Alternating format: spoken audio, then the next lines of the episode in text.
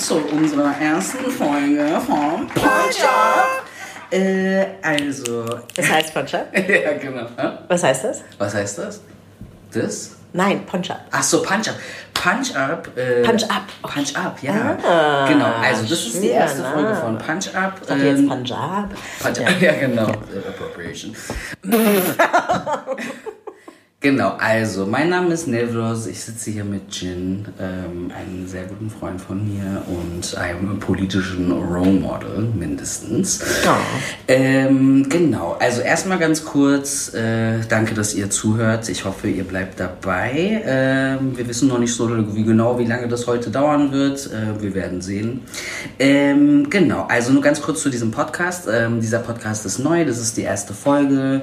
Ähm, und zwar wird es in diesem Podcast äh, größtenteils, äh, dadurch, dass ich ein arroganter Widder bin, um Sachen gehen, die ich interessant finde. Äh, und dazu gehört unter anderem ähm, Queer- und Trans-of-Color-Geschichte, insbesondere in Bezug auf Berlin. Ich meine, wir sind beide nicht aus Berlin wirklich, wir sind beide aus Ja. Nordrhein-Westfalen eigentlich, aber genau, also du bist so seit Anfang der 2000er hast du Berlin Ja. im Blick und ähm, Genau, was ich noch sagen wollte, äh, erstmal vielen Dank an Marissa für das Logo, das sieht top aus. Äh, Azade und äh, Vanessa, danke für die Koordination mit den Aufnahmegeräten. Esther, danke für den Arschtritt. Senami sowieso für alles. Sinan, danke für die Tipps und Tricks für irgendwie Podcast machen. Ich bin euch allen auf jeden Fall sehr dankbar und 10 Millionen anderen Leuten, die sowieso toll sind.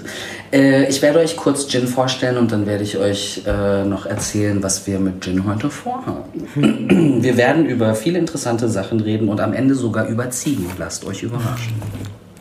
Genau, also Jin Harithavorn ist äh, Associate Profe äh, Professor äh, of Gender, Race and Environmental Studies, University of York in Toronto.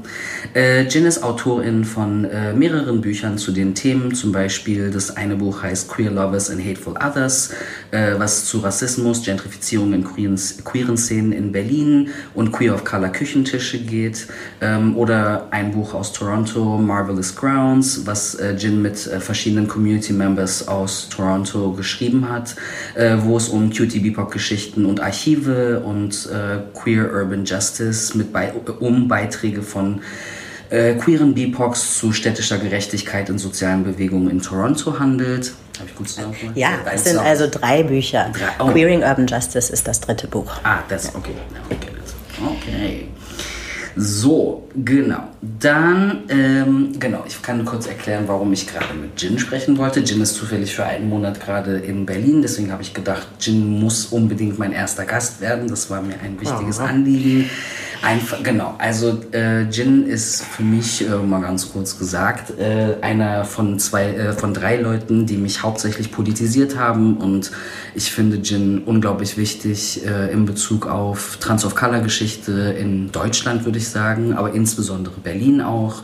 Du gehörst für mich zu den äh, kreativen, äh, aktivistischen, akademischen DenkerInnen, äh, die äh, Rassismustheorie, insbesondere in Bezug auf Queer-Sein, ich heule gleich. Ich habe gerade schon so dissociated. ähm, genau, einfach eine super wichtige Person und du hast super wichtige Beiträge geleistet, auch insbesondere zu einem Zeitpunkt, glaube ich, wo es noch nicht äh, cool war oder wo es noch nicht äh, safe war, in Anführungsstrichen, über Rassismus und Weißsein zu sprechen. Und ich glaube, es gibt wahrscheinlich eine Reihe von weißen Leuten, die irgendwie, ähm, genau, äh, an denen, die sich an uns abgearbeitet haben, sagen wir mal so. Ähm, genau, also so zum Einstieg würde ich sagen, ähm, ich weiß nicht, ob du das auch so mitbekommen hast, so wenn du Berlin besuchst, du kommst ja sehr regelmäßig, so mindestens einmal im Jahr, ähm, seit langer Zeit, seitdem du auch nicht mehr hier wohnst. Und ähm, ich höre in letzter Zeit super oft, so die letzten Jahre, von Leuten, insbesondere die aus Nordamerika kommen äh, oder die aus anderen Kleinstädten aus Deutschland kommen. Oh, krass, in Berlin ist alles super und in Berlin ist es voll cool, ihr habt voll die große Community und oh, hier gibt es überhaupt gar keine Probleme und hier ist alles schon und es gibt Strukturen und bla bla bla. Und manchmal denke ich so, ja, das stimmt, inzwischen ist das auch so, aber früher war das nicht so. Und ich, ich, ich kann mich schon daran erinnern, dass es nicht so war und dich gab es schon, bevor es mich gab. Das heißt, ich, genau, also mich würde so interessieren, äh, äh, genau, es gibt halt einen Grund, warum es äh, organisa warum Organisationen wie ISD oder Afrogays, Black Girls Coalition, ADEFRA, GLAD, Les Migras, Migrationsrat, dass die, dass die ganzen Organisationen sich gegründet haben, hat ja einen Grund. Mhm. Ähm, genau. Und ich würde kurz so wenn du möchtest, so auf die Anfang 2000er erstmal mhm. gehen. Wie war das sozusagen so aus deiner Perspektive? Aber als ich zum Beispiel zu Glad gekommen bin, habe ich dich sozusagen, also ich war viel jünger auch und ich habe sozusagen dich immer zwischen so hetero-BIPOX und äh, irgendwie äh, oder schwul-lesbischen BIPOX warst du immer so eine der wenigen Transleute of Color mhm. und so aus meiner Perspektive habe ich immer gedacht, wie machst du das eigentlich? Mhm. Wie, ja genau, so, wie war diese Zeit so? Aus deiner Perspektive? Ja, erstmal danke für die Einladung und die Lorbeeren gehen an dich zurück. Äh, du bist zwar vielleicht zehn, etwas mehr Jahre jünger als ich, aber du hast auch ganz viele vorreitende Interventionen gemacht, von denen ich auch total, total viel gelernt habe. Aber da kommen wir bestimmt im Laufe des Gespräches wieder drauf zurück. Ja, Anfang der 2000er habe ich in London gelebt. Ich konnte mir zu der Zeit nicht vorstellen, in Deutschland zu leben. Ich habe Deutschland einfach mit Weißsein, mit Rassismus verbunden und hatte in London äh, meine antirassistische Politisierung. Ich war schon queer, als ich nach London gezogen bin, aber habe da zum ersten Mal so größere Community gefunden und dann auch, ähm, was wir heute als Queer of Color Community bezeichnen würden, aber was schon ziemlich äh, cis, schwul und lesbisch ähm, schwarz und asiatisch und es hieß oft südasiatisch war. Und da hatte ich einen Freundeskreis und Sachen zusammen gemacht und kam dann nach Berlin. Ähm, unter anderem ist mir die Stadt, kam die Stadt auf, meinen, auf meinen, ähm, meine imaginäre Karte überhaupt, ähm, weil eine Freundin aus Deutschland, ähm, die ich in London kennengelernt hatte, und die ich sehr verehrt hatte. Sie war irgendwie schon, sie hat einen Doktor gemacht und sie war total intellektuell. Sie hat This Bridge Called My Back gelesen, weißt du.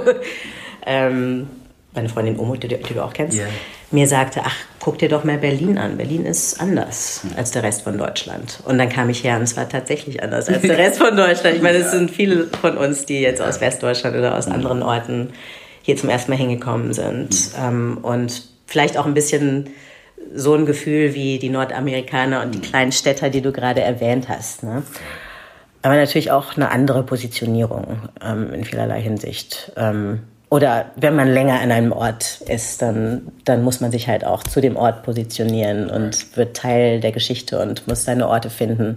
Und wie du sagst, ähm, stellte sich ziemlich schnell raus, dass es diese Orte eigentlich nicht gibt. Also damals war ich nicht transidentifiziert, ähm, aber transverbündet und ähm, ja, merkte ziemlich schnell, dass es genau, dass die POC-Orte heteronormativ oder und oder cis waren, dass es irgendwie schwul-lesbische Gruppen gab, die auch natürlich alle geschichtlich große Wichtigkeit haben und auch ihren eigenen Podcast verdienen und von denen wir auch alle ganz viel gelernt haben natürlich, ne? Und, und auch cis-feministische POC-Kontexte, aber zugleich ähm, sich mit Trans-Themen ähm, null beschäftigt hatten. Ich glaube, das kann man so sagen.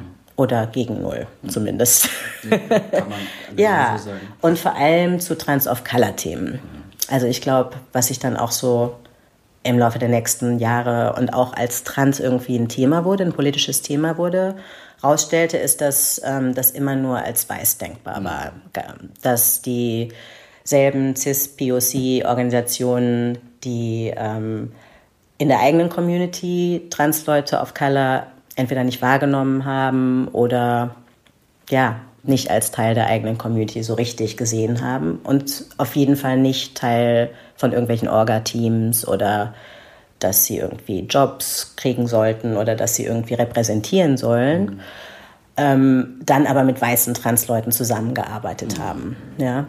Und teilweise an richtig problematischen Sachen Koalitionen sich beteiligt haben, die sonst gar nicht denkbar gewesen wären. Ja? Also die sie eigentlich auch selber schon kritisiert hatten. Zum Beispiel die Arbeit des LSVDs, ja, die ja seit ähm, Ende der 90er nur auf Rassismus besteht ja. und der Untergruppen vom LSVD, Miles und so, wo es ja nur um homophobe, transphobe POC, Ausländer, Migranten, je nachdem welche MMHs, welche, welche. NDH. Genau.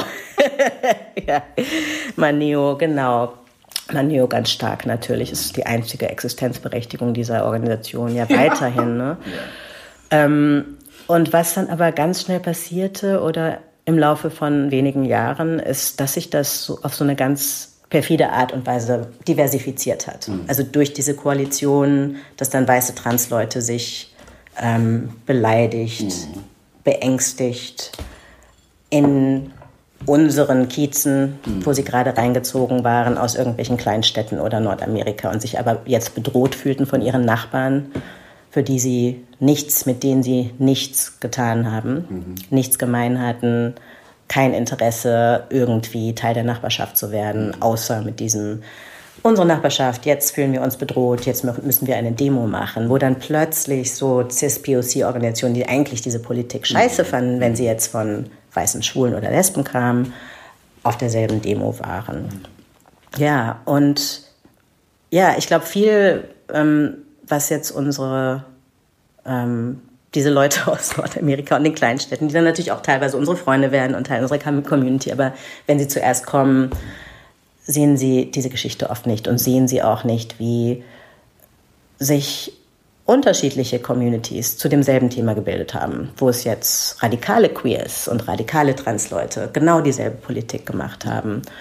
In gentrifizierenden Kiezen, wo sie die erste Welle der Gentrifizierer sind, ähm, sich dann durch rassifizierte Gewalt und Kriminalitätsdiskurse über Hassgewalt, Hasskriminalität ähm, wir fühlen uns bedroht und so weiter. Man muss das doch auch mal aussprechen dürfen, profilieren, zusammenfinden. Also oft so eine richtige Basis, wie Leute überhaupt Community finden. Und du erzählst mir, das ist jedes Jahr schockierend, wenn ich wieder hierher komme. Mhm. Und du erzählst mir, ach guck mal, hier die Regenbogenflaggen, wo ist das? Friedelstraße, mhm. Lenaustraße. Ne? Mhm.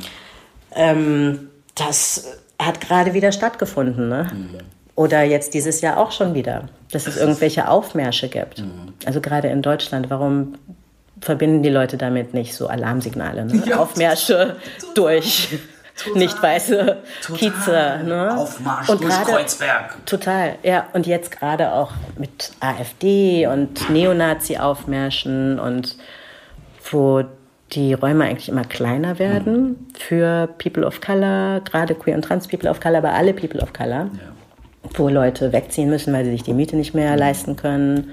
Und gerade so Neuankömmlinge, die sich die Miete leist, leisten können und dann so ihre Politik und so ihr Belonging und ihre Community aufbauen, das ist wirklich, es ist ironisch, es ist nicht nur ironisch, es ist eigentlich ziemlich zum Kotzen. So. Das ist ziemlich ja. traurig auch. Also ich finde, ähm, eigentlich alles, was du gerade beschrieben hast, kann man eigentlich auf heute genauso beziehen abgesehen davon, dass die Szenen natürlich größer geworden sind und sich alles verändert hat und wie du sagst, irgendwie alle reden über Intersektionalität und irgendwie alle, sogar auf scheiß okay Cupid, Alter, ist irgendwie jede weiße Person ist irgendwie intersectional Feminist und ja. so, was wisst ihr denn, was das ist, Mann? Und Grad Student please don't like my profile. Exactly. Okay, ja. yeah. Please don't. Oh Gott. Genau, aber so halt diese, zum Beispiel diese Kiss-Ins, die damals ja. da stattgefunden mm. haben. Ich weiß nicht, ob äh, du dich an diese eine Situation erinnern kannst, äh, auf der äh, Oranienstraße von einem arabischen Imbiss, wo Habibi ist nicht lieb. Richtig, mm. Habibi hieß das früher und da waren irgendwie zwei weiße Schwulis. Wie heißt der Laden jetzt nochmal? Ich glaube, es heißt anders jetzt, ich weiß nicht mehr. Ja. Ich war schon genau, A und O-Straße, die Ecke. Genau, mhm. wo dann irgendwie zwei äh, weiße Schwulis äh, morgens saßen und der Typ irgendwie den Laden zumachen wollte und dann mit dem Markisen den da irgendwie äh, versucht hat, weil er das runtergedreht hat genau. und das dann genau. so als Drohgebärde genau. wahrgenommen wurde. Genau, mhm. die gesagt haben, der will uns verprügeln. Und ich glaube, solche Situationen kommen auch zustande. Mhm. Und ich glaube, auch natürlich machen queere Menschen Erfahrungen auf der Sonnenallee, die nicht schön sind. Das ist natürlich klar. Mhm. Aber manchmal denke ich auch so, ey, we are invading their space at the same time. Ja. Mhm. Und diesen Jugendlichen und diesen Menschen passieren super viele krasse Sachen jeden Tag andauernd. Und dann kommen irgendwelche Leute daher und sagen, hier, wir machen jetzt eine Demo und hier hängt eine Regenbogenfahne raus. Oder wie diese Anti-Deutschen, Alter, mein Lieblingsthema, die irgendwie äh, dem Kiosk äh, an der Ecke verbieten wollten, eine Deutschlandfahne aufzuhängen, weil mhm. sie meinten, das sei irgendwie voll. Ich war so, wer sagt ihr? wer seid ihr eigentlich? Genau, das ist echt. Koloniale Manier. Ja, total. Antikolonialismus in kolonialer Manier. Mhm. Ja.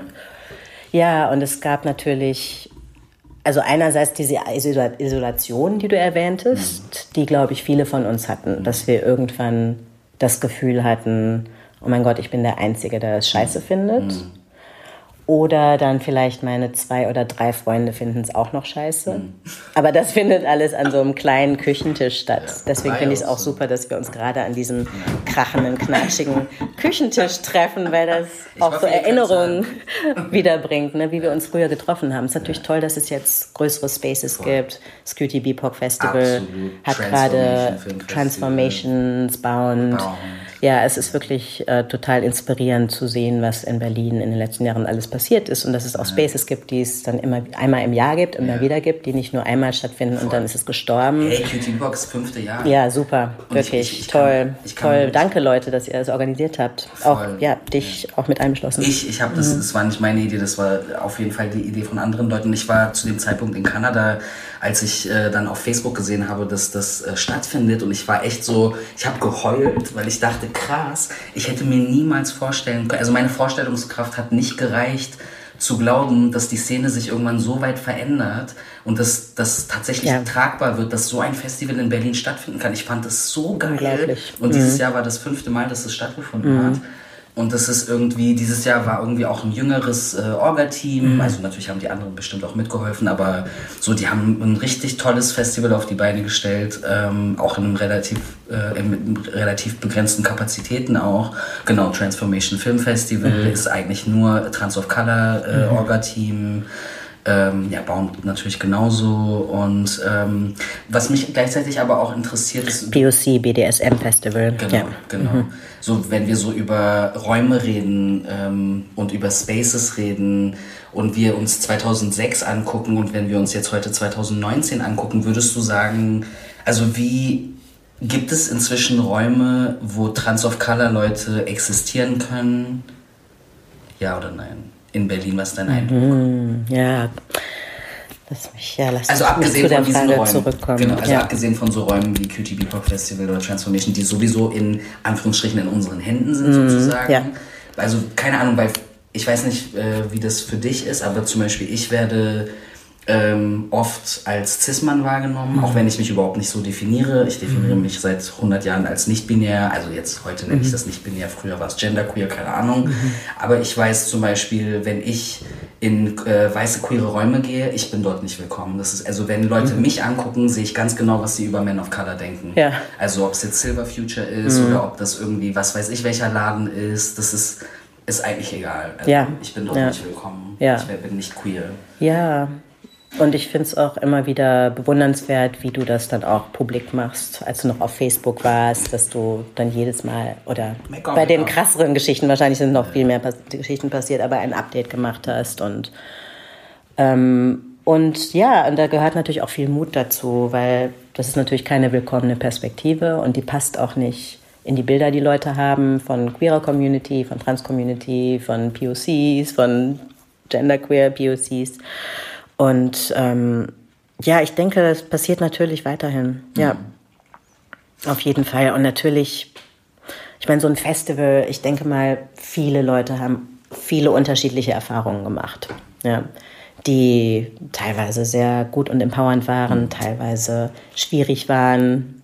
Ja, und einige Erfahrungen werden wir dank der sehr ähm, ja, behutsamen Politik der, des Orga-Teams, so einen Feedback-Kasten zu machen und dann so eine Nachbereitung aufgrund dessen zu machen, die dann in das nächste Festival einfließen wird. Mhm. Ähm, werden wir hören, manche werden wir nicht hören. Ähm, ich denke, wir beide sind wahrscheinlich schon auf vielen Veranstaltungen gewesen, wo wir kein Feedback gegeben haben, mhm. wo wir einfach nicht mehr hingegangen sind. Mhm. Ja. Total. Ähm, und das ist natürlich ein großer Vorteil an so Festivals, die jedes Jahr stattfinden und wo dann auch aus Fehlern gelernt wird. Ähm, was diesem Team zu verdanken ist, was eurem Team jetzt letztes Jahr mhm. zu verdanken ist und so weiter, dass ähm, wirklich so ein Lernprozess mhm. stattfindet. Und bestimmt auch nicht immer perfekt und nicht immer, ähm, also gibt es bestimmt noch viele Sachen, die man beim Lernen noch dazulernen kann. Aber ich finde, das merkt man, mhm. dass, äh, dass die Kapazität steigt. Mhm. Also auch die Kapazität, ähm, schwierige Situationen zu durchleben zusammen, ähm, daraus zu lernen, mit den Leuten zu reden mhm. und so weiter. Und auf eine Art und Weise, wo Leute nicht immer sofort die Community verlieren. Und, und, und andersrum ja natürlich genauso. Ich meine, die Community verliert Leute auch. Ne? Die Community hat viele Trans-Leute of Color schon verloren. Natürlich. Und ähm, ja, ich glaube, es ist möglich, auf eine gewisse Art und Weise trans und of color zu sein. Aber wie du, wie du sagst, ähm, wo sind die alten Trans-Leute of color ja, auch? Ja? Also, das ist irgendwie eine Frage, mhm. die schon verloren gegangen sind ja. und die wahrscheinlich schon viele Interventionen gemacht haben, an die wir uns nicht erinnern. Mhm. Die jetzt vielleicht, keine Ahnung, das Land gewechselt haben, die Stadt gewechselt haben ähm, beschlossen haben, in ihrem Geburt Geburtsgeschlecht ähm, wieder zu leben, weil es einfacher ist. Oder einfach ja, in dem ähm, gewählten Geschlecht ähm, durchgehen, auch total verständlich, ne? um das Leben nicht ganz schwer zu machen. Ich glaube für Transleute of Color insbesondere, dass irgendwie der Druck, den unsere Bewegungen alle ausgesetzt sind, geballt ist, weil unsere Bewegungen Transleute auch nicht umarmen und als als ihr es wahrnehmen und feiern. Mhm. Und das ist irgendwie, ja, wenn wir so Archive machen, und ich glaube, wir fangen gerade damit an, also dieses Gespräch, ich habe mich natürlich in unseren Vorgesprächen und jetzt auch dagegen gewehrt, so ein Archiv zu sein und so eine geschichtliche Figur. Also erstmal, weil ich mich nicht so wahrnehme und ich glaube auch als Transperson of Color erreichst du dieses Alter, diesen Status nicht. Also oft ja. wortwörtlich, dass Leute nicht so alt werden, genau. ähm, aber auch diese, diese Zelebrierung, mhm. dieses ähm, Du bist schon in den 90er Jahren hier gewesen. Mhm. Ich glaube nicht, dass unsere Community das erreicht. Ich sehe das in Toronto, dass Leute mhm. in meinem Alter irgendwie Elders sind und so. Mhm. Ich will das persönlich nicht, aus unterschiedlichen Gründen, mhm. aber ich glaube, in Deutschland sind wir nicht so weit. Mhm. Dass Transleute of Color zu den zelebrierten Elders gehören dürfen, die in unseren Festivals und Communities gefeiert werden als das Archiv. Es ist eine relativ neue Entwicklung, hat natürlich auch viele schöne Seiten, aber es ist auch immer so ein bisschen komisch für mich, das mitzukriegen, wie ihr das macht, ähm, weil ja, weil ich halt weiß, dass weil ich Leute kenne, die das ähm, nie erleben werden, so und die sich immer noch den Arsch abarbeiten, weißt du? Ja Total. Ähm, die es immer noch gibt auch. Die es immer noch gibt. Also unsere Freunde zum Beispiel mhm. auch, ne, die so hart arbeiten, aber nicht wahrgenommen werden mhm. in ihrer Arbeit. Ne? Total. Total. Wo die Arbeit immer nur als so ein, so ein Nebengeräusch, mhm. so ein Summen, so ein lästiges Summen im Hintergrund. Ne? Mhm. So, du gehst in den Workshop, der sehr cis-hetero- oder cis-homonormativ organisiert ist, mhm. fragst, darf ich hier auch sein? Mhm. Können wir über Parents statt Mothers reden? Und das Einzige, was die Person zu sagen hat zu dir ist, äh, äh, gehst du jetzt, will sonst noch jemand gehen, weißt du? Also das passiert natürlich. Und also ich bin jetzt mhm. relativ privilegiert und habe ein gewisses Alter erreicht, wo ich in mir ruhe. Mhm. Und habe einen Freundeskreis, eine Community aufgebaut um mich herum, die mich unterstützt und mhm. sieht, ähm, so wie ich bin. Mhm. Also die meiste Zeit ist natürlich viel auch Verhandlungssache noch, ne? also dass wir einander ständig Sachen erklären müssen. Mhm. Sonst, also ich glaube, dieses, dass ich erwarte, dass du mich jetzt immer so verstehst, wie ich bin, ist mhm. zu viel verlangt, ne? auch wenn wir uns nur einmal im Jahr sehen. Aber schon, ähm, dass ich dir Erfahrungen erzählen kann. Ne? Aber ich kenne auch viele Leute, die das nicht haben mhm. und die dann wahrscheinlich nach Hause gehen würden, nie wiederkommen. Aber das ist ein interessantes Thema, sorry, ja. ähm, mhm. weil ich glaube, da gibst du mir zu viel Credit, weil ich kann mich, ich, das ist auch etwas, was ich super interessant finde, weil wir, also ich habe zum Beispiel immer viel mit älteren Leuten zu tun, oder die älter waren als ich, mhm. so gesagt.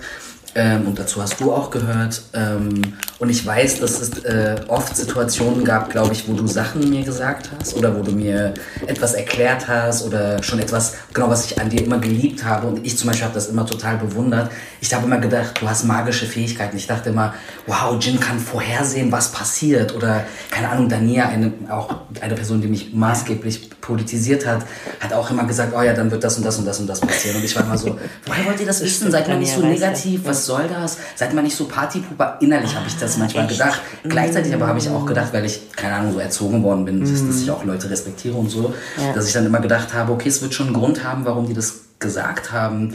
Zehn Jahre später, mm. jetzt wo ich selber diese mm. Dinge sehen kann, denke ich, das sind keine magischen Fähigkeiten, sondern es ist Rassismuserfahrung, mm. es ist irgendwie eine, ich glaube inzwischen, dass Transmenschen of Color magische Wesen sind tatsächlich, weil Mhm. wir, glaube ich, eine sehr unique Perspektive auf die Welt haben und wie diese Dinge so funktionieren. Ich möchte darüber so zum Thema Solidarität kommen, weil ich glaube, dass dir auch ein Anliegen war, dass wir über Solidarität auch sprechen.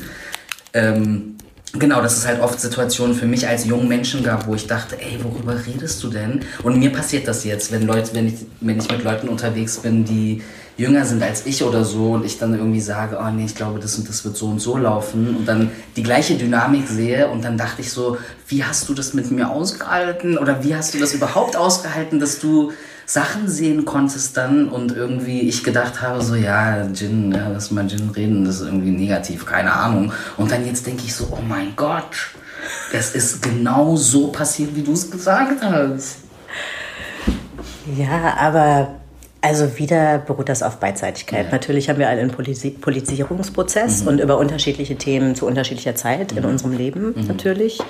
Ähm, aber also du hast mir auch total viel beigebracht und warst sehr geduldig mit mir, was ich generell an dir schätze. Also ich glaube, du warst sehr geduldig mit vielen Menschen.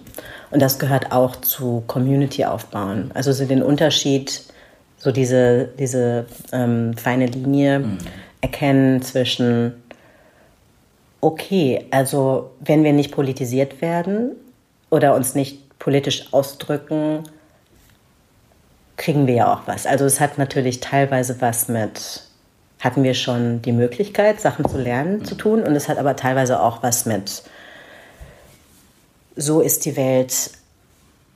Ich kann mir die Krumen, die ich kriegen kann, die, die Brotkrümel, die kriege ich nur, indem ich so tue, als ob ich nicht weiß, wie die Welt ist. Ja. Indem ich ähm, weißen Transleuten sage, danke, dass ich in dieser Gruppe sein kann ähm, und von euch die Informationen über den ei- einzigen Transarzt in der Stadt, der mich nicht missbrauchen wird, kriegen kann. Wenn ich was Antirassistisches sage, darf ich nicht wiederkommen, ja.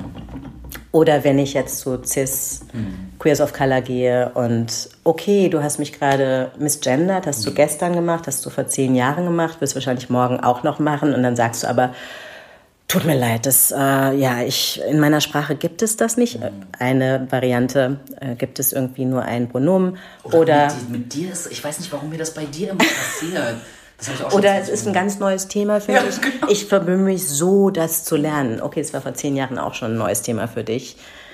Ja. Üb mal mit dem Spiegel, ne? Ja, ähm, ja also ich habe jetzt so ein bisschen den Faden dass man verloren. so sozusagen solche äh, Kompromisse eingeht. Genau. So, en- entweder mit weißen Transleuten war das früher Ja. oder mit transphobieren Cis-Menschen, die Rassismuserfahrungen machen. Und da Ja. sozusagen als Transperson. Gott. Genau, ja. Aber was du gerade sagtest mit magisch und prophetisch und auch ähm, diese Rolle als, als Ancestor, als Vorfahr so zu spielen auch. Ähm, und das wissen wir in dem Moment oft nicht, ne? wenn wir diese Gespräche miteinander haben. Dass, dass das, und das weiß die andere Person vor allem auch nicht. Ne? Ich glaube, das hat gerade in dieser wunderbaren Frage, die du gestellt hast, ähm, so mitgeklungen. Ja.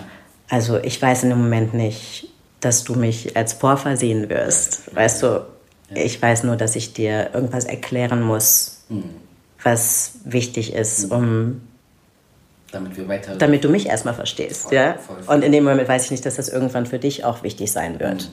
Total. Und ich glaube, wenn wir diesen Schritt machen könnten als Community, einander als Vorfahren zu behandeln. Also jetzt egal, wie der Altersunterschied ist. Also ich habe von dir, wie gesagt, auch total viel gelernt. Dann hätten wir schon, dann wären wir viele Schritte weiter. Ist Und als Vorfahren, die, die ähm, wichtig sind, die kostbar sind. Ja. Wer waren sozusagen deine MentorInnen? Also was würdest du sagen, wer waren deine politischen MentorInnen? Ja, ich habe viel aus Büchern. Ne? Also viel gab es die Leute um mich herum nicht. Oder wenn, dann, ich glaube, das ist bei uns allen so. Dann hat man von der Person ganz viel über Thema X gelernt, ähm, von der Person ganz viel über Thema Y gelernt. Und dann muss man sich das irgendwie zusammenwürfeln. Aber Leute, die alles haben, oder wo man sich das irgendwie so einbilden kann, dass man mit der Person so dieses reine, perfekte Verhältnis das es ja nicht gibt. Ne? Das müssen wir schaffen in jedem Treffen, neu schaffen. Ähm, das habe ich viel in Büchern gefunden.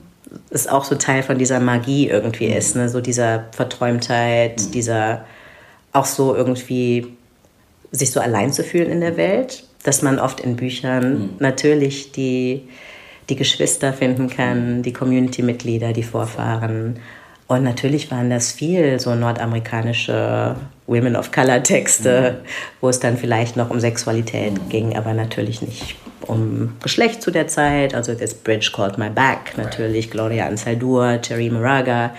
Ähm, wobei Cherry Moraga ja auch wahrscheinlich sehr viel weiter ist mittlerweile. Ne? Und ist natürlich auch eine Zeitfrage teilweise. Total. Oder natürlich Maya Yim, entfernte Verbindungen. Absolut als ich noch in London war, ungefähr zur selben Zeit, ähm, hatte mir Omut das Buch von Olumide Popula und mhm. Berdan Sirsen mhm. gegeben. Ähm, wie heißt es nochmal? Ähm, das ist, glaube ich, ein englischer Titel Hi, von, Hi, von Queer Women of Color aus Deutschland, die in Amsterdam yeah. sich gefunden haben mhm. und über Race, genau, war da auch drin, Sexualität ja. nachgedacht haben. Genau, Fatima El Tayeb hatte schon sehr früh, Ende der 90er, ja. ein Kapitel zum LSVD. Damals kannte ich sie gar nicht persönlich, habe sie mittlerweile in Nordamerika natürlich kennengelernt genau. und wir arbeiten eng zusammen, aber es ist natürlich auch wieder typisch, dass wir beide nicht mehr in Deutschland sind. Darauf wollte ich auch zurück, auf jeden, ja. Ja. Genau. Das finde ich auch super interessant, dass sozusagen Berlin inzwischen ein Ort ist, wo queere BIPOCs, die insbesondere die nicht in Deutschland sozialisiert worden sind, sich wohlfühlen, aber Leute, die von hier sind und hier Rassismuserfahrungen gemacht haben, mhm. hier aufgewachsen sind und wissen, wie scheiße Deutschland eigentlich ist, dass ja. die nach UK, nach, keine Ahnung, USA mhm. ausgewandert sind. Also du gehörst ja, auch du dazu. ja auch, ne? Du warst Den, ja auch in Kanada. Ich hatte eine kleine Unterbrechung von naja, drei Jahren. Drei Jahre ist eine lange Zeit. Natürlich, und mhm. es hat mein... Es hat und dann, mein, du warst noch in den 20ern. Ja, ja, ja, ja. Ich war, ich war ich weiß es nicht mehr. Das ist eine sehr prägende Zeit. Es war eine sehr prägende mhm. Zeit und es war auch super krass für mich, aus dem deutschen, europäischen Kontext rauszukommen und zu merken, wow, Europe does not matter in any way wirklich diese ganze Antisemitismus-Diskussion, BDS und Palästina-Solidarität, ja. überall auf der Welt ist es klar, was da passiert. Überall auf der Welt. Niemand, mhm. Angela Davis, Alter, das sind inzwischen auch recht Mainstream-Perspektiven auf die Welt. Also nicht, dass sie Mainstream ist, aber irgendwie, keine Ahnung, es ist überall in Nordamerika und auf der ganzen Welt vollkommen normal. Nur in Deutschland, wo die Leute aus ihrer scheiß Perspektive nicht rauskommen ist das irgendwie ein Thema. Und es hat meinen Kopf mhm. auf jeden Fall richtig gerade gerückt. Total, total. Ich glaube, gerade an der Westküste in Kanada, wo du ja warst. Indigenous Resistance. Genau, Indigenous Resistance und auch viel so zwischen asiatischen und indigenen total. Leuten, weil weiße Leute da noch gar nicht so lange sind. Ne? schwarze, schwarze Leute, genau. Leute, ja. super viel Total. Mhm. Ja. So No One is Illegal macht super viele äh, wichtige Arbeit auch in, in, äh, an der Westküste. Ja, und alles Queer und Trans People of Color. Ja. Absolut. Total, ja. Ja, es war natürlich auch schön zu sehen, dass es einen Workshop zu BDS gab. Mhm. Auf dem ähm, QTB Pop Festival ja. und dass die Flagge queer ist mhm. in Solidarität mit Palästina ja. da die ganze ja, Zeit hängen. Ja, voll. Und ich glaube, das ist auch, äh, ja, also wenn wir uns früher getroffen haben an den Küchentischen, ging es viel um so politische mhm. Interventionen. Das ist vielleicht auch nochmal so ein generationaler Unterschied. Ja. Ähm, und wir haben uns viel, viel abgearbeitet und ausgebrannt mhm. an so weißen queeren Szenen.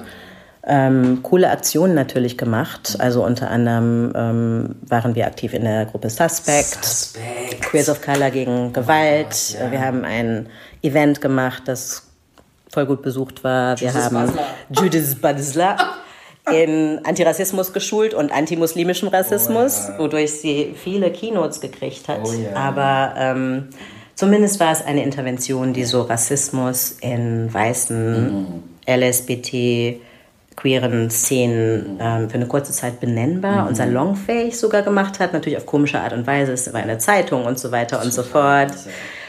Ähm, das hat bestimmt also auch einen Effekt gehabt, den wir erst später sehen werden. Aber es ging viel, es war eine kleine Gruppe von Menschen. Ähm, es war sehr anstrengend. Mhm. Natürlich auch miteinander. Natürlich auch aufgrund der Tatsache, dass wir so die Einzigen waren. Ne? Mhm. Ähm, wir hatten ein paar Verbündete dabei, die bestimmt auch viel dazugelernt haben. Mhm. Aber es war viel so äh, die Energien von Queers of Color, die magischen Energien von Queer- und Trans-Leuten of Color. Ja. Ähm, und wir waren wirklich die Einzigen, mhm. die so antirassistische Arbeit aus einer Queer- und Trans-Perspektive gemacht haben. Mhm. Also riskante politische Arbeit. Also viele Leute die jetzt äh, mehr so im Mainstream und im Medien-Mainstream sind, machen das natürlich auch, aber mhm. auf eine sehr vorsichtige Art und Weise, was natürlich auch alles seinen Platz hat. Mhm. Aber ich glaube, so diese radikalen Interventionen gab es wirklich nicht viele. Und ähm, ja, es ist, ich, es ist wirklich äh, sehr erfrischend zu sehen, dass mhm. das zurückkommt mhm. in die mehr auf ähm, Kapazitäten mhm. und ähm, Community, eine, erstmal eine große Community mhm. zu bauen, ähm, Kreise, die so Cutie BIPOC mhm. und andere ähm, Queer und Trans, Black, Indigenous und People of Color ähm, Individuen und Gruppen und Communities und ähm, Performance-Nächte und ja, wirklich wichtige Sachen. Und ähm, ja, also ich fand das, ich wollte das einfach nur noch erwähnen, dass das natürlich auch nicht einfach ist, mhm. aber ähm, wirklich wichtig, so Fragen von antischwarzem Rassismus mhm. ähm, ähm, auf den Tisch zu bringen und Unterdrückung untereinander mhm. und ähm, ja, ich glaube, wir hatten damals versucht, so ein bisschen mhm. Palästina-Solidarität zu mhm. machen und festgestellt, wir haben die Bildung nicht, wir haben die Kapazitäten Total. nicht. Total, ja. Ähm, und ja, dass sich das jetzt langsam wendet, mhm. finde ich sehr positiv. Ja, total interessant, Jen, was du sagst. Ähm, ich äh, würde jetzt hier kurz einen Cut machen ähm, und dann äh, machen wir im zweiten Teil weiter, aber das kriegt ihr sowieso alles gar nicht mit, weil wir das im Schnitt klären. Also bis gleich. Ach so, und übrigens, bevor ich es vergesse, die grandiose Musik, die ihr gerade hört, ist von äh, Anthony Hussein äh, und das Lied heißt Pretty Boys. Ich habe äh, Anthony live gesehen vor ein paar Monaten und dachte, oh Gott, wie cool ist das denn? So alles selber produziert, alles selber gemacht und das Album heißt The Lucky One, kann ich sehr empfehlen und äh, hört euch die Musik an, es ist super schön.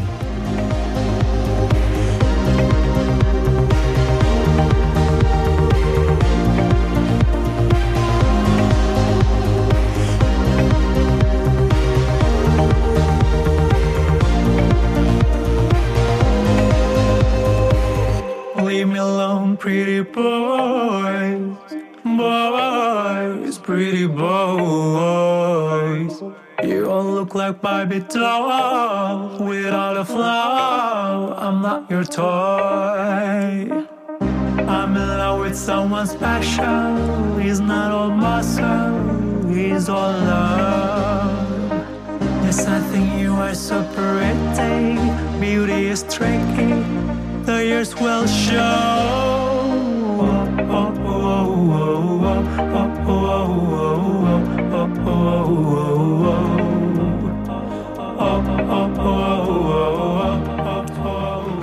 Herzlich willkommen zurück zu Puncher. Wir sitzen hier mit äh, Jin, meinem persönlichen Helden, und äh, reden über interessante Sachen. Ähm, was ich dich noch fragen wollte, und zwar ähm, reden wir mal ein bisschen über Accountability. Mhm. Und zwar Accountability im Kontext von äh, weiße queere Leute in Berlin. Mhm. Ähm, es ist noch, also ich sehe zum Beispiel auch ich, ich fühle mich manchmal so, als ob ich wie so eine alte Oma zu Hause bin ja. und mir irgendwie so angucke, was die jungen Leute so machen und ich denke so, früher wäre das nicht möglich gewesen. Mhm. Und ich habe immer früher gedacht, wenn so ältere Leute das zu mir gesagt haben, habe ich immer gesagt, oh, die sind frustriert und keine Ahnung, äh, sind nicht mitgekommen und, und dann denke ich so, ja, aber das ist auch eine Realität. Also ich glaube, es gab so einen so Wandel in der Szene äh, in Berlin und manche Leute sind mitgekommen und ich glaube, manche Leute sind nicht mitgekommen. Und ich glaube, um an bestimmte Stellen in Berlin zu kommen, muss man mit bestimmten Leuten gut sein. Mhm. Und das sind unter anderem weiße queere Leute im ja. akademischen Kontext, mhm. ob das ProfessorInnen sind oder ob das DozentInnen sind, ob das was weiß ich was sind, ob das Leute sind, die Bars haben und die Konzerte veranstalten. Mhm. Bla, also so das, und genau, was ich interessant finde, ist zum Beispiel. Die den TCSD veranstalten also, früher. Ja. Zum Beispiel TCSD, zum Beispiel Siegessäule, mhm. äh, die irgendwie vor zehn Jahren noch ein Cover hatten, wo drauf stand irgendwie Türken raus, mhm. womit sie äh, türkeistämmige Leute motivieren wollten, äh, sich zu outen. Mhm. oder ist irgendwie Silver Future, was inzwischen, äh, wo mir eine Person mal erzählen wollte, dass das der erste Lesbenladen in Berlin gewesen sein sollte. und ich war so, nein, erstens ist es ein queerer Laden und zweitens ist es äh, nicht der erste erste. Die erste Lesbenladen in Berlin war wahrscheinlich 1920 auf der Potsdamer Straße, aber egal. Ja. so, aber der, der Teil der Geschichte existiert auch nicht so richtig und Leute ich weiß nicht, es ist so, zum Beispiel, keine Ahnung, vor zwei Jahren habe ich meinen Geburtstag im Silver Future gefeiert. Und dann habe ich gedacht, warum habe ich das gemacht? Warum Echt? Ich, ja, genau. Und so vor zehn Jahren hätte ich, wäre ich niemals auf die Idee gekommen, weil ich dachte, ey, Silver Future ist ein Ort, der. Echt, ist nicht mehr so krass? Mhm. Nee, ist okay. es nicht mehr so. Ja. Ich würde mhm. sagen, naja, was heißt das? Keine Ahnung. Ich meine, früher war das so, wenn ich da rein, wenn wir da mal reingegangen sind, dann haben wir sofort mit den einzigen anderen BIPOX, die im Raum waren, mhm. sofort Augenkontakt gemacht und es war so, wer bist du, wer ja. sind wir, wir kennen, lass uns mal connecten. So. Mhm. Und es ist so, man redet aber nicht mehr darüber, dass Silver Future auch zur Gentrifizierung in Neukölln ja. beigetragen hat. Und so, ich würde sogar sagen, die queere Gentrifizierung mhm. in Neukölln ja. begonnen hat. Mhm. Weil eigentlich war das vorher nicht Laden, so. Ja. Genau, es war der erste Laden und von mhm. unserer Seite aus war das erstmal schwer. Ich mhm. kann mich erinnern, als das noch ein antideutscher Laden war, wo mhm. palästinensische Leute mit mhm. Kefirs oder auch ich mit Kefir nicht bedient worden, rausgeschmissen worden sind. Jedes Mal, wenn ich da reingehe, also ich, ich glaube, inzwischen kennen sie mein Gesicht ein bisschen, Gott sei Dank, aber wenn sie das, also wenn man, wenn Leute dein Gesicht nicht kennen und weiß und queer sind, bist du da raus. So, es mhm. sei denn, du bist, siehst ein bisschen wie ein Hipster aus ja. und irgendwie. Ich sprichst nur Englisch. Sprichst nur Englisch. Ah, oh mein Gott, Englisch ist nochmal ein völlig anderes ja. Thema. Überall wird Englisch geredet, völlig mhm. normal. Alle haben sich was mit Türkisch und Arabisch angestellt, aber Englisch reden ist irgendwie überhaupt kein Thema, Alter. irgendwie in manchen Läden wirst du dumm angeguckt, wenn du kein Englisch sprechen kannst. Das ja. ist richtig krass. Mhm. Also genau, so diese diese ganzen Räume, die immer weiß waren, die sich niemals für Rassismus interessiert mhm. haben, irgendwie als queer, äh, Trans of äh, Color Leute auf der Bühne waren und mal was performt haben, was du auch wissen wirst, mhm. mit Triggerwarnungen von der mhm. Bühne geschickt worden sind. Ja. So, also so, das ist noch nicht ja. so lange her. Ja. ja. Und das ist natürlich auch wieder diese diese Erinnerung, die wir als mhm. Community haben oder nicht und wie wir einander behandeln als Vorfahren, wie du gerade meintest. Ne? Dass ähm, wenn ich an einen neuen Ort ziehe mhm. und dann mich mit Leuten anfreunde, dass ich natürlich dann nicht immer weiß, was haben die Leute früher gemacht. Mhm. Aber was das, das ist natürlich überall so, es passiert uns allen so. Ähm, und wir haben natürlich alle irgendwo Scheiße gebaut. Mhm. Irgendwann in unserem Leben, natürlich. Ähm, und einander auch nicht so gut behandelt, wie mhm. wir es verdienen, Total, natürlich, absolut. ja. Und ich glaube, als Transleute of Color vor allem, ne, ist ja oft irgendwie die Motivation, einander gut zu, ähm, gut zu behandeln, sehr gering. Ne? Weil die andere Person hat oft keine Ressourcen, die sie uns geben könnte. Ja, ja. Hat irgendwie keine coolen Räume oder keine Bühne oder weißt du? Oder eine Sauna oder ein Häuschen auf dem Land. Ja, ja. Ähm, und was dann aber oft der Fall ist, ist, dass wenn diese Person, mit der ich mich gerade anfreunde und die die Ressourcen hat, dass wir, wenn mir jemand was Schlechtes über die Person erzählt, dass natürlich ich das erstmal vielleicht nicht glaube, mhm. weil die Person ja nett zu mir ist, weil die Person ja eine politisch korrekte Sprache spricht, mhm. die erstmal gut klingt. Mhm. Und dass ich mich dann aber nicht frage, wo hat die Person das gelernt, auf genau. wessen Kosten hat diese Person das gelernt. Ich glaube, du hast mal diesen sehr weisen Spruch ähm, gemacht, dass jede weiße queere Person People of Color in ihrer Vergangenheit mhm. hat, als Freunde, als Geliebte, ja, als Studenten, ähm, als Mitbewohner, die sie weitergebildet hat ne? und der sie das zu verdanken hat. Und wenn ich jetzt aber mit diesem Wissen Karriere mache, indem ich mich als besonders coole Person verkaufe, ähm, indem ich meinen Laden als besonders coolen Laden verkaufe, der dadurch natürlich auch mehr Kundschaft anzieht, mhm.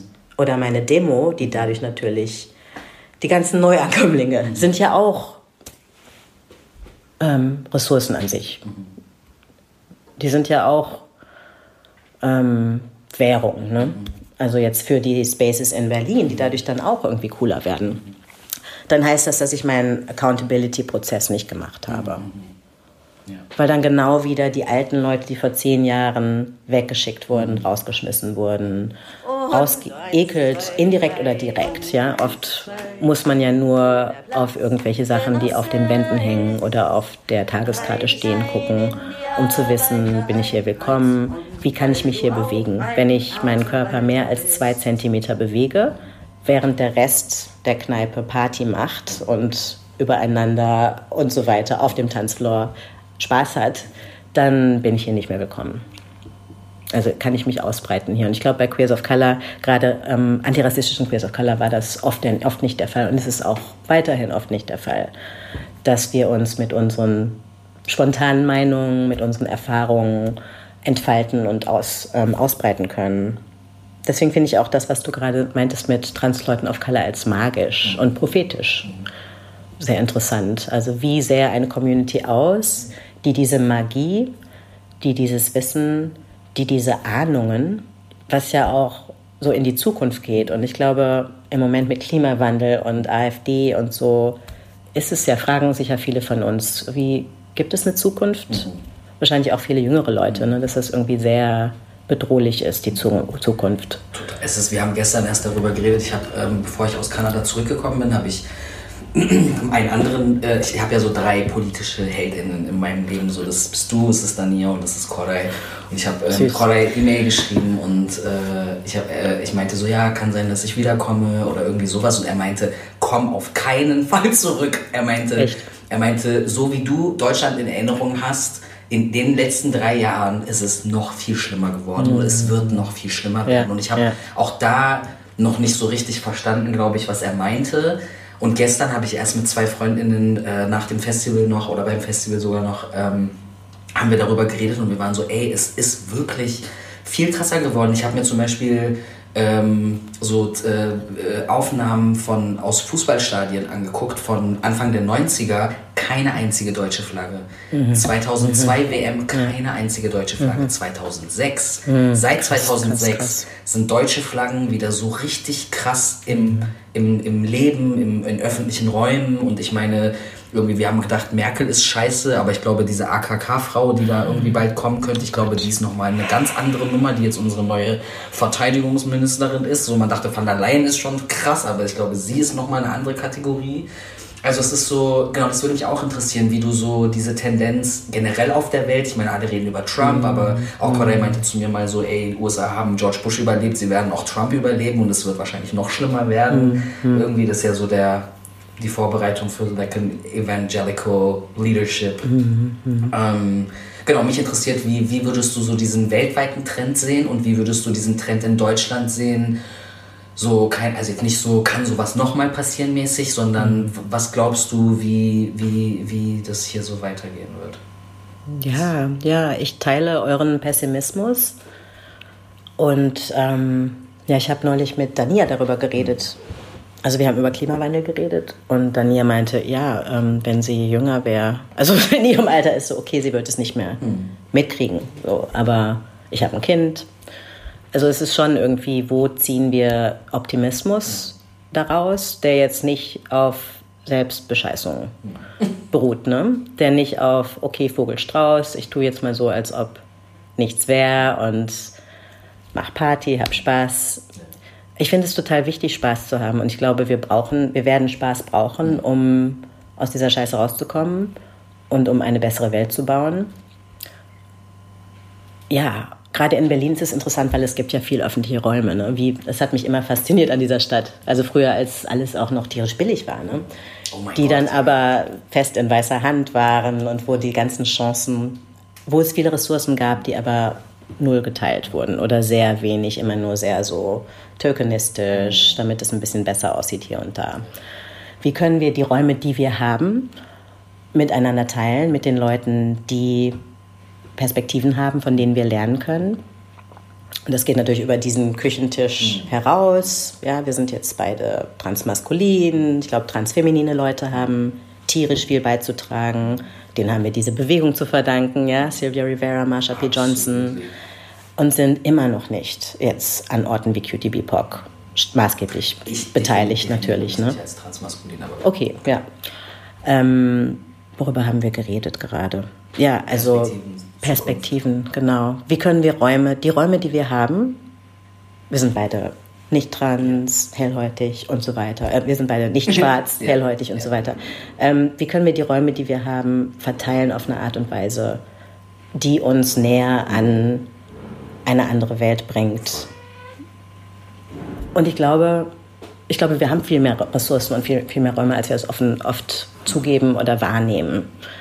Ich glaube, oft ähm, ja, sehen wir uns in erster Linie natürlich als, als unterdrückt. Und das ist irgendwie so die Basis von vielen sozialen Bewegungen. Unterdrücken und leiden und schlechte Erfahrungen haben, was natürlich total wichtig ist, einander diese Realitätschecks zu geben und nicht zu sagen, ey, spiel dich nicht so auf mhm. und diese weiße Person ist doch ganz toll. Weißt du, worüber wir gerade geredet haben, aber was ist der nächste Schritt? Mhm. Und ich glaube, dass, ähm, dass, wir, dass wir Räume haben eigentlich jetzt schon, wo das möglich ist eine andere Welt zu bauen. Mhm. Weißt du, wo wir für die drei Tage, die wir diesen Raum haben, andere Sachen machen können mhm. und Skills erwerben können und Sachen üben können, die wir zum Überleben brauchen. Voll. Ob das jetzt Sachen anbauen, die wir dann noch essen können, die mhm. in dem Klima noch überleben, die unsere, die uns auch unsere Seele nähren, die aus unserer Kultur sind. Ähm, ob das Selbstverteidigungsskills ist, ob das Solidarität miteinander üben ähm, gegen antischwarzen Rassismus, ähm, gegen zionistische, ähm, anti-palästinensische Geschichten in Deutschland, Antiromaismus. Ja, auf jeden Fall. Und ich glaube, wir haben diese Spaces und wir haben auch Leute, die, die fit sind, die uns diese Lektionen schon erteilen. Ne? Ähm, und wie gehen wir sicher, dass das nicht vergessen wird? Ja, diese Interventionen, die total wichtig sind. Wie bauen wir ein Archiv, in dem diese Sachen erinnert werden, auch wenn sie jetzt nicht niedergeschrieben sind, auch wenn sie jetzt nicht irgendwie privilegierte Verläge ähm, interessieren und so weiter. Oder auch das Spule-Museum oder welche Institution. Ich will, will, jetzt keine irgendwie, jetzt insbesondere, ähm, das ist ja ein strukturelles Problem. Ne? Ich habe Schutz vorhin vergessen, das möchte ich auch noch. Die sind auch scheiße. Aus vielen verschiedenen Gründen sind sie scheiße. genau, aber das ist auch wichtig. Aber, aber auch bedroht, oder? An ihrer neuen ja, Location. Total ja. bedroht, mhm. das ist alles ganz furchtbar. Die armen, armen Leute, es ist ganz ja. schlimm, die armen.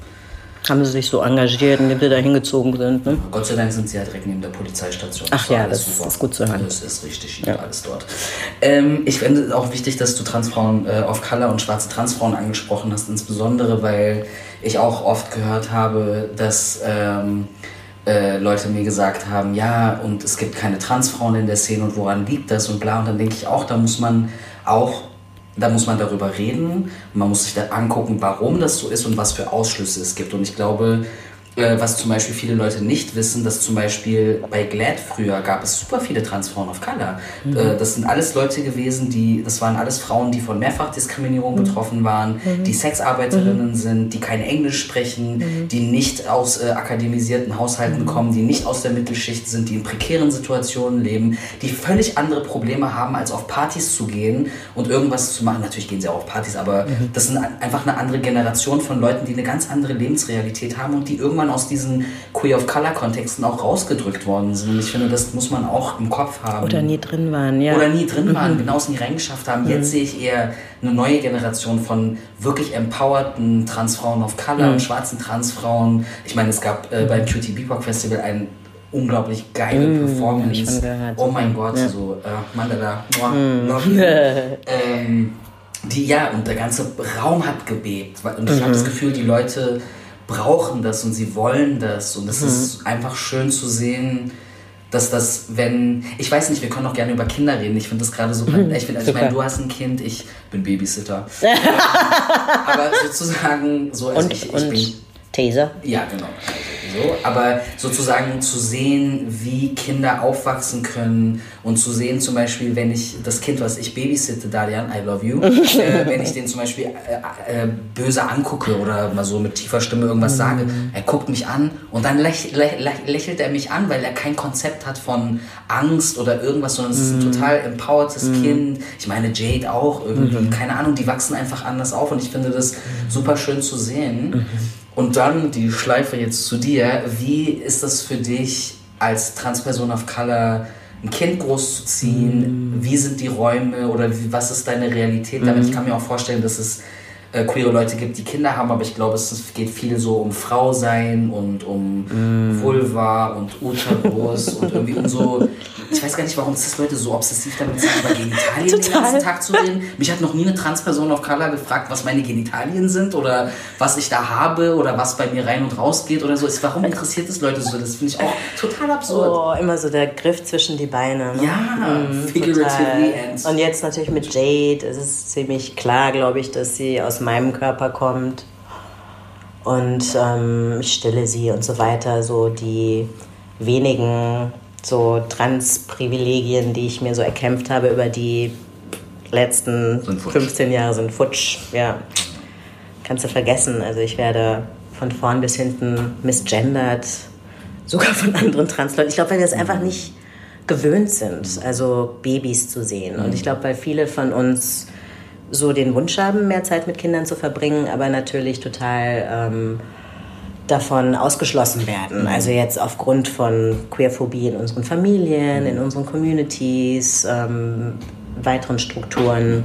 So diese Idee, dass es überhaupt möglich ist, mhm. Zeit mit kleinen Leuten zu verbringen, ist leider sehr fern oft. Mhm. Und ja, es ist gleichzeitig natürlich total abgefahren und wirklich wunderschön, Jade in meinem Leben zu haben.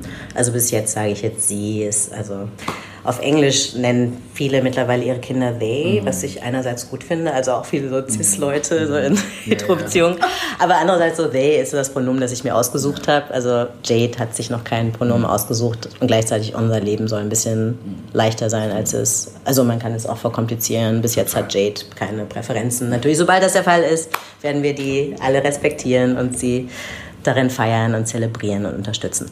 Aber ja, was ich sagen wollte, ist, ähm, es ist wirklich wunderschön, überhaupt mit jüngeren Leuten Zeit zu verbringen. Und Jay ist natürlich noch sehr jung.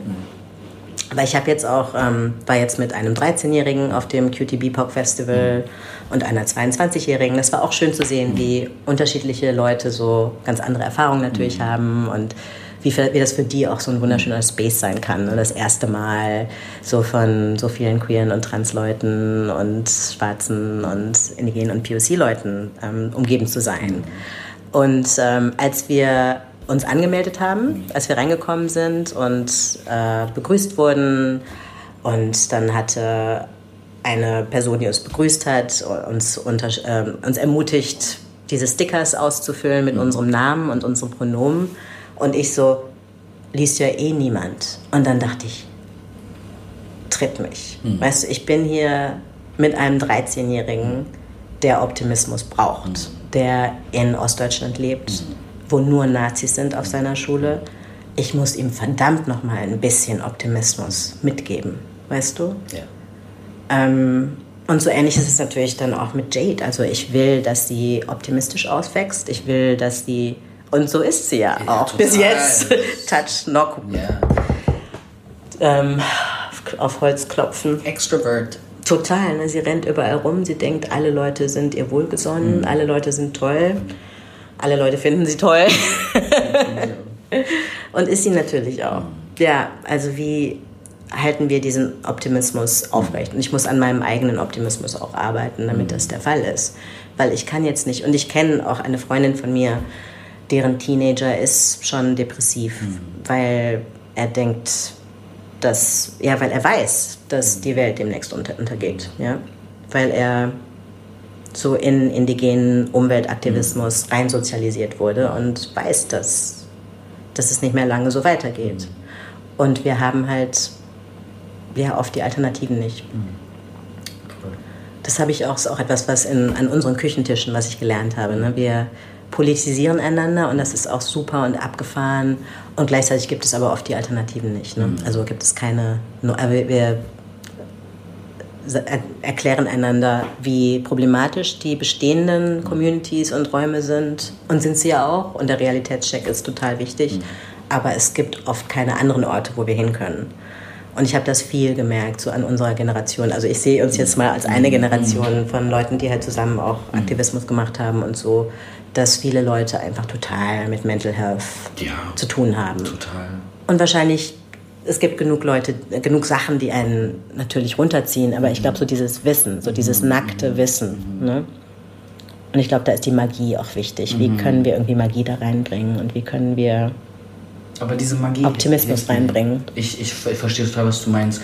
Ich habe auch äh, beim Festival, wir haben, äh, ich bin, äh, wir haben in Berlin jetzt so eine ähm, queere kurdische Gruppe gegründet. Super. Shoutout to die Lerngruppe. Ähm, und wir haben beim Festival haben wir so eine kleinere Version davon gemacht und haben halt irgendwie so eine, äh, also eine Freundin hat das äh, angestoßen und dann saßen wir dazu, keine Ahnung, sieben oder acht oder so und Jade war auch dabei. und da war eine Person aus Rostock, die in Rostock aufgewachsen ist. Und ich habe da gedacht, als sie geredet hat, dachte ich, oh mein Gott, oh mein Gott, was für eine völlig andere Realität. Und ich habe auch, als wir, wir haben so über queer und kurdisch und bla bla bla geredet und ich war, ich habe gemerkt, dass ich so voll pessimistisch in meinem Kopf geworden bin und irgendwie sagen wollte, ja, und da kann man nicht hingehen und das kann man nicht hingehen. Und in dem Moment dachte ich so, Moment mal, hier sitzt eine junge Person dir gegenüber, die in Rostock aufgewachsen ist. Moment.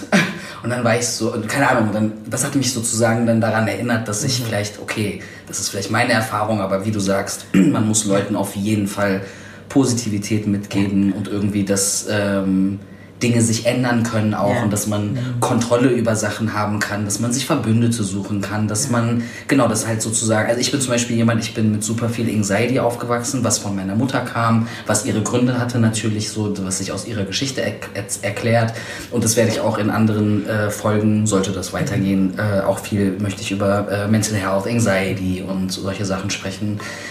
Ähm, genau, sozusagen so eine Balance im Kopf zu schaffen und zu sagen, hier, das ist bei mir passiert, aber sozusagen der nächsten Generation. Ich finde das total gut, wie du, wie du das gerade beschrieben hast, sozusagen, wie du Jade siehst und wie du äh, ihre Zukunft siehst und genau, sozusagen Leuten auch was Positives mitzugeben. Und ich glaube, darin bist du erfolgreich, weil das hast du damals bei mir schon gemacht so, egal wie viel Pessimismus du in dir getragen hast, du hast mir immer das Gefühl gegeben, ey, wir können Sachen schaffen, wir müssen Bücher schreiben, wir müssen Artikel schreiben. Es hat auch äh, random ein, äh, eine Person, die äh, ich sehr schätze, auch immer wieder gesagt, wir müssen Sachen archivieren, wir müssen Sachen, und das passiert ja so mit QTB-Pop, mit Transformation, mit Bound und keine Ahnung was, mit diesen Sachen wird ja Queer of Color Geschichte archiviert. Das ist super wichtig. Auch, keine Ahnung, ich habe früher nie verstanden, warum Koray zum Beispiel gesagt hat, auch Bücher sind wichtig und wir müssen, Glad hat Broschüren rausgebracht und Sachen rausgebracht, die ich finde bis heute top aktuell sind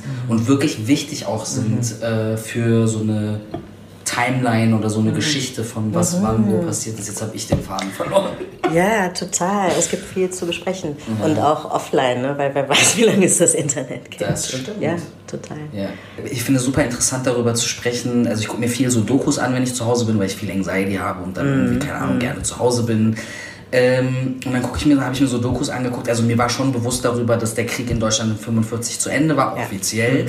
Äh, aber mir war nicht so richtig bewusst, wie, wie, also ich habe mich immer gefragt, warum ist Englisch so wichtig? Warum ist Nordamerika im deutschen Kontext so wichtig? Also ich habe nicht so richtig verstanden, was die Nachkriegszeit und die Besetzung, äh, nicht Besetzung, keine Ahnung, wie nennt man das? Also keine Ahnung, als die äh, diese Aufteilung von Deutschland und wie, wie prägend äh, äh, die USA für, für Deutschland und unsere überhaupt unsere ganzen Diskurse und dass wir immer denken, alles was von da kommt, ist irgendwie super radikal und super krass. Und es ist super radikal. Es gibt super viele krasse Sachen, aber Ja. als ich dort gelebt habe zum Beispiel, Ja. habe ich Leute kennengelernt, die nicht im Mainstream waren, die nicht Bücher herausgegeben haben, die richtig, wirklich radikale Stimmen hatten, die sich mit weißen queeren Leuten angelegt haben. Und diese Leute sind aber gar nicht sichtbar zum Beispiel. Und dann kommt man halt in diesen Kontext und dann some of this travels. Manches Ja. davon kommt hier an, aber Ja. manches davon kommt hier auch nicht an. Ja. Und das finde ich auch sehr interessant. Was davon kommt hier Total, an und was so. kommt hier nicht an. Diese gegenseitigen Missverständnisse. Ne? So, ähm, also wie du sagst, dass jetzt viele Leute nach Berlin kommen, weil es so die neue Kunsthauptstadt Mhm. ist, so dieses auch so vermarktet wurde, Mhm. arm aber sexy, ja. Oh mein Gott. Wie der alte Bürgermeister es immer gesagt Ich hat. bin gut und das ist auch schwul so. genau.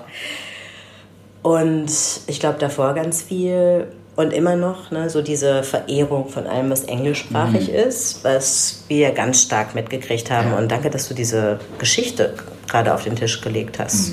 Also viel so mit dieser antifaschistischen Völkerverständigung, mhm. aber gleichzeitig natürlich auch dem hegemonialen Status von USA ja. als neuem Imperium, als mhm. neuem Zentrum ähm, des Imperiums, was ja früher Europa war, mhm. ähm, den Rest der Welt mhm. besiedelt, ähm, ermordet, geklaut und so weiter. Und dann sind natürlich auch viele weiße Leute nach, mhm. Was jetzt USA und Kanada und Australien ist und so gegangen. Mhm. Und was wir auch oft nicht so mitschneiden, so als jüngere Menschen, die so, oh cool, es kommt so viel super POC-Wissen aus diesen ja. Orten und da will ich auch hin. Weißt du, was das so für eine Geschichte von Siedlerkolonialismus, mhm. an der wir dann auch teilhaben, auf kompliziertere Arten mhm. und Weise natürlich, aber was zieht uns in diese Richtung? Mhm. Ja? Statt jetzt zum Beispiel nach Osten. Ja. ja. Also jetzt als orientalisierte Subjekte, ja. du und ich. Ja, ich ähm, ja also warum ich, bin ich dahin gezogen, nicht nach mhm. Thailand zum Beispiel? Genau, mhm. genau, genau, genau. Ja. ja, und auch diese Erwartung, dass dann alles da ganz toll und radikal ist, was dann natürlich teilweise auch der Fall ist. Aber was wir jetzt mit USA vergessen, zum Beispiel oft und Kanada auch auf, auf andere Art und Weise, ist, dass es ja sich wirklich nur auf die Küsten beschränkt. Total, ja. Ne, weil der Rest des Landes also wirklich sehr mhm. faschistoid ist. Mhm. Ja. Total, so die Großstädte an den Küsten, genau, ja. Ich glaube, in den USA gibt es vielleicht sogar, ja, so Bible Belt und keine ja. Ahnung, was mhm. Midwest, mhm. wird total vergessen oft. Ja. Oder dass es in, äh, im Süden der USA, zum Beispiel in äh, Atlanta, so, super viel Aktivismus gibt, wird ja. auch eigentlich kaum mhm. beachtet. So. Mhm. Ist aber auch Nordamerika, aber ein völlig anderer Kontext. Ja. ja. Das ist auch interessant. Aber das mit dem Englisch finde ich auch nochmal richtig interessant, so im Alltag sozusagen. Ähm, diese ganze Gentrifizierung von, von Kreuzberg und Neukölln ist ja an einem Punkt, also wo Leute auch, die ich kenne, die schon lange dort wohnen, die sagen irgendwie, ey, das kannst du vergessen. Also so Kreuzberg ist verloren, ja. Neukölln ist auch auf dem Weg verloren zu sein. Mhm.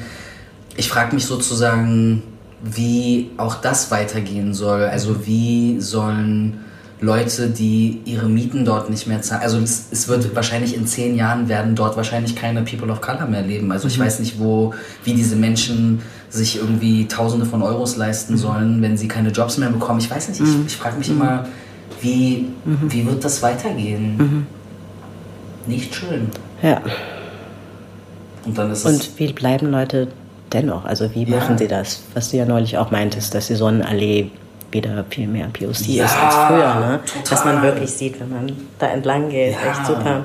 Die Demografie hat sich wieder komplett, ja. wieder komplett und dadurch dann für weiße Leute natürlich auch nicht mehr so nee. interessant nee. ist. Weißt du noch, wie das früher war? Ey, der fucking M29er, die weißen Leute sind spätestens, allerspätestens Glogauer Straße mhm. ausgestiegen. Ja. Hermannplatz war so No-Go-Area. Leinestraße, Hermannstraße, Bodinstraße war ja. tot, da war ja, nix. Total. Weserstraße war tot, Panierstraße war tot. Da kann sich niemand mehr eine Wohnung leisten. Das ist völlig ausgeschlossen. Ich suche seit, ich weiß nicht, fünf Jahren eine Wohnung oder so. Keine ja. Ahnung. Mhm. Es ist super. Und ich bin, ich habe eine deutsche Staatsbürgerschaft und ich habe auf jeden Fall mehr Privilegien als andere Leute. Und ich glaube, ja. ich weiß es nicht. Es ist irgendwie tricky. Ja. Ja, tricky. und mit Englisch ja, ja genau. wie du sagst. Das, das ist natürlich auch, also die Spaces, die wir haben, sind natürlich sehr gemischt. Also es sind viele Leute, die nur einmal im Jahr nach Berlin kommen oder Leute, die dann überlegen, oh, es ist so schön hier, ich ziehe hier hin. Also haben wir natürlich alle, wir sind alle so umgezogen mhm. irgendwann mal. Aber ja, was sind, was ist die Rolle von denen von uns, die Neuankömmlinge oder mhm. wieder immer wieder Neuankömmlinge mhm. sind? in der Verdrängung von People of Color, die von hier sind. Ja. Und ähm, jetzt in den Räumen, die wir gestalten, wenn wir dann nur Englisch reden, da, mhm. ja, was, was ist das Signal mhm. für Leute von hier? Total. Deren Deutsch und nicht gut Englisch sprechen dann total pathologisiert ist. Total, ja. Ja. Voll. Ja. Das ist, ja, auf jeden Fall. Ja. Was ich auch noch schön finde an deinen Erzählungen über Kanada ist, ähm, hatte ich damals, kann ich mich daran erinnern, ähm, also dass wir oft mit der Erwartungshaltung dahin ziehen, in diese Länder ziehen, in diese coolen Länder ziehen, dass, dass wir irgendwie minderwertig, minderwertig mhm. sind und die toll. Und das mhm. hat auch ein bisschen was damit zu tun. Also das ist natürlich nicht genau das Gleiche, aber so dieses ähm, POC und aus, Deutsch, aus, aus Deutschland sein, ja null Währung hat. Ich weiß nicht, ob sich das verändert hat. Jetzt vielleicht schon, so mit der Gentrifizierung von Berlin, also in Berlin, aber auch weltweit. So dieses, oh, du bist aus Berlin, super, wow. Früher hast du dann irgendwie noch so einen Heil-Hitler-Witz gekriegt, weißt du? Und jetzt ist es so, und jetzt ist es so, es ist natürlich schwer zu erklären für Leute, die es nicht erlebt haben. Aber, ähm, und jetzt so, wow, cool, ähm, meine, meine 30 Freunde leben auch in Berlin.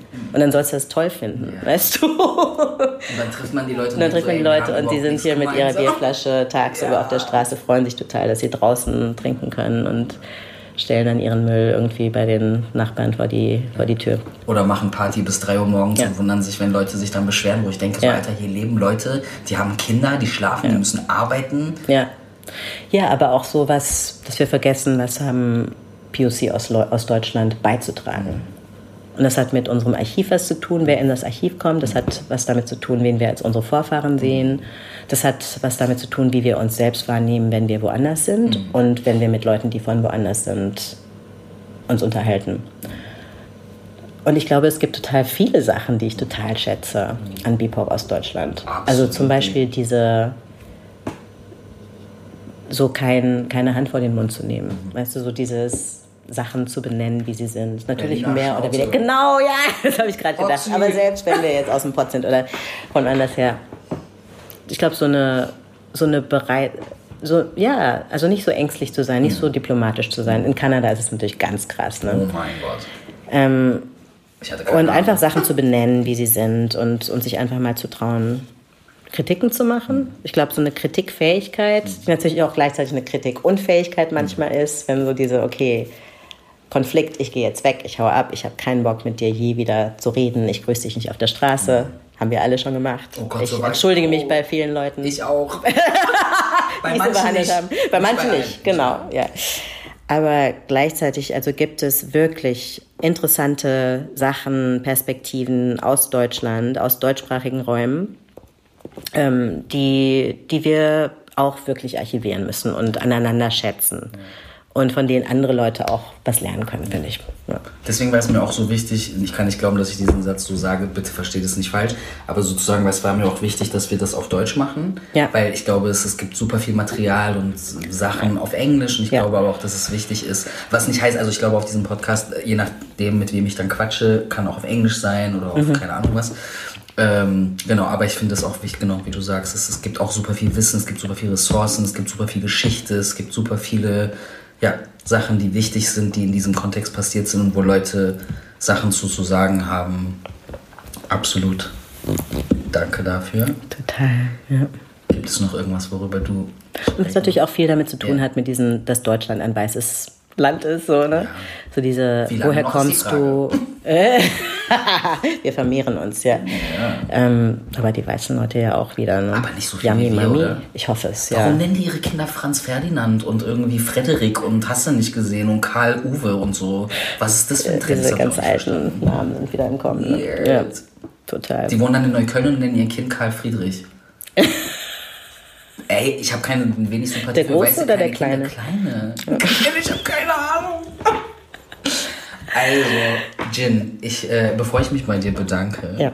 gibt es noch irgendwas, worüber du sprechen? Bestimmt. Wir könnten ewig so weiterreden, aber ich glaube, wir sind beide müde und die, die uns zuhören, wahrscheinlich auch. Danke, dass ihr zugehört habt. Ja. Wir freuen uns, von euch zu hören. Ähm, Wir hoffen, dass ihr sanft mit uns umgeht.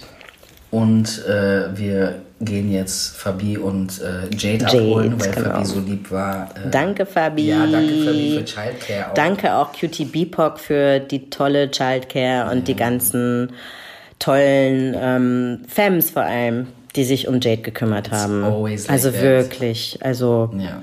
we love you total. Ja. From Fems to Fems.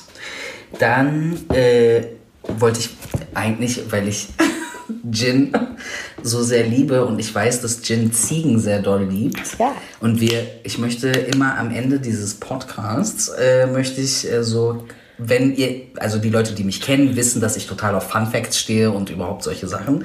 Und ich habe mal so ein paar Fun Facts zu Ziegen raus, also ich habe eigentlich nur zwei rausgesucht, die ich sehr interessant fand, die ich mit, die ich Gin sagen wollte. Und zwar heißt diese Kategorie, wusstest du?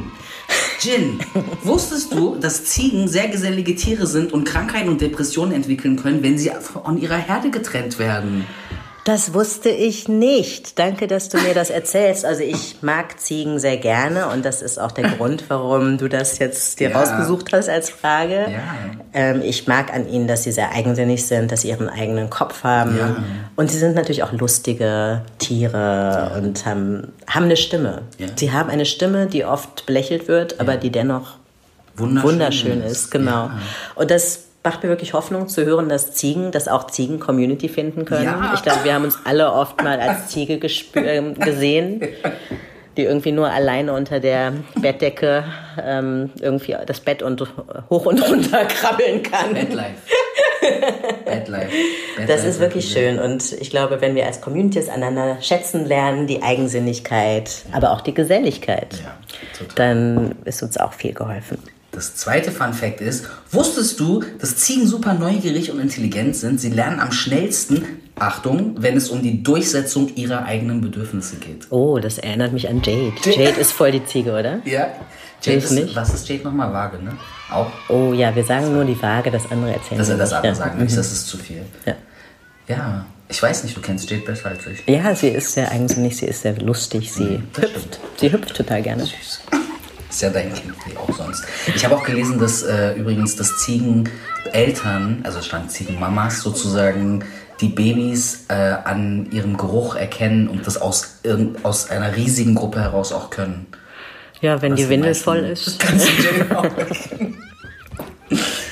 So, dann würde ich sagen, ist die erste Folge Punch Up vorbei. Jin, vielen Dank. Punch, High Five. Vielen Dank, dass du mein erster Gast warst. Vielen Dank, dass du dein Wissen geteilt hast. Und ich weiß, dass das nicht einfach ist und dass auch über solche Sachen reden auch vor einer gewissen Zeit auch immer ein bisschen risky war. So, deswegen ähm, seid nett zu uns. Es war das erste Mal. Natürlich wird es nicht perfekt sein. Wir haben bestimmt Sachen gesagt, die ein bisschen problematisch sein können oder so. Keine Ahnung. Bitte nicht jetzt zwei Sekunden lange ja. ähm, Zitate rausziehen genau. und irgendwo posten. Genau. Ja. Wenn es ein Problem gibt, könnt ihr mir gerne schreiben. Ähm, genau. Äh, dann würde ich sagen, Jin, vielen, vielen Dank. Und ich danke dir und ich freue mich total auf die neuen Folgen. Ich auch. Ich auch. So, ich wünsche euch allen einen schönen Tag und bis zum nächsten Mal. Bis zum nächsten Mal. Und eins, zwei, drei und eins, zwei, drei, wo der Platz Genosse ist. Reih dich ein in die Arbeitereinheitsfront, weil du auch ein Arbeiter bist.